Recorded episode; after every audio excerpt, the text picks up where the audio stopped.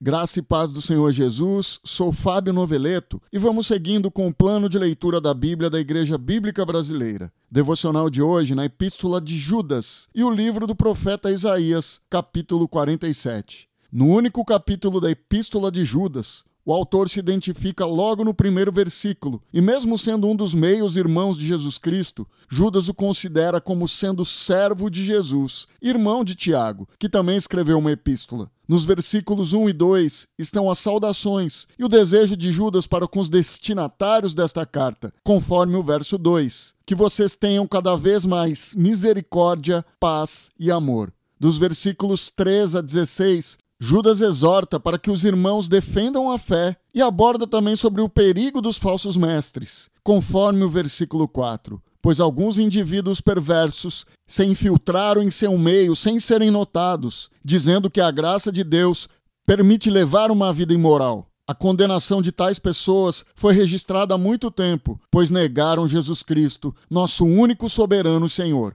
E a partir do versículo 5, cita alguns exemplos da punição dos ímpios. Dos versículos 17 a 23, expõe sobre o apelo à fidelidade e nos assevera sobre o que os apóstolos previram, que haveria zombadores com o propósito de satisfazerem a si mesmos e que causariam divisões, pois não tem neles o espírito. Judas escreve sobre edificar uns aos outros na santíssima fé, instrui a orar no poder do Espírito Santo e de forma sucinta diz ao povo de Deus, salvos por Jesus Cristo, como agir. Vou ler os versos 22 e 23. Tenham compaixão daqueles que vacilam na fé. Resgatem outros, tirando-os das chamas do julgamento. De outros ainda, tenham misericórdia, mas façam isso com grande cautela, odiando os pecados que contaminam a vida deles. Judas encerra a epístola nos versos 24 e 25 com uma oração de louvor a Deus. Glória, majestade, poder e autoridade lhe pertencem, desde antes de todos os tempos, agora e para sempre. Amém.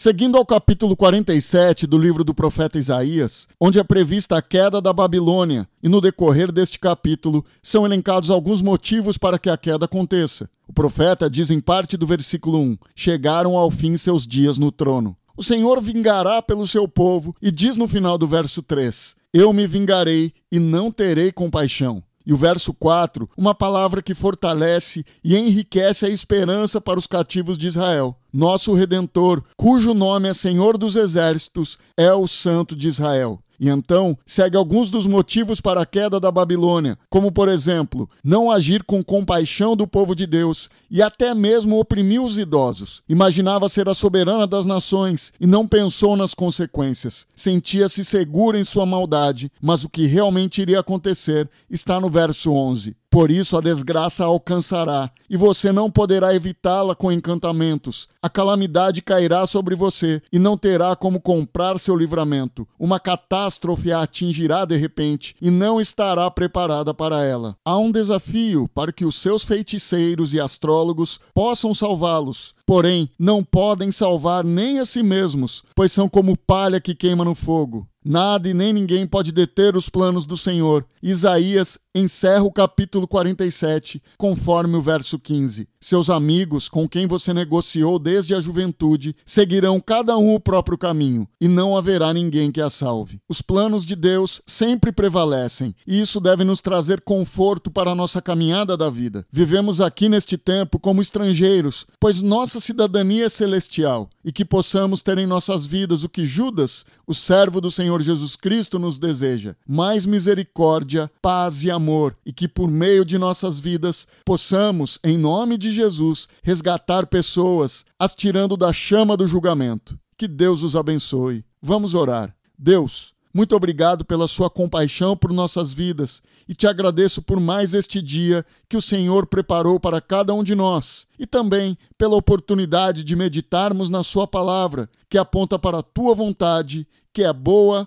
agradável e perfeita. Sê conosco neste dia, nos abençoando e nos protegendo. Em nome de Jesus que eu oro. Amém.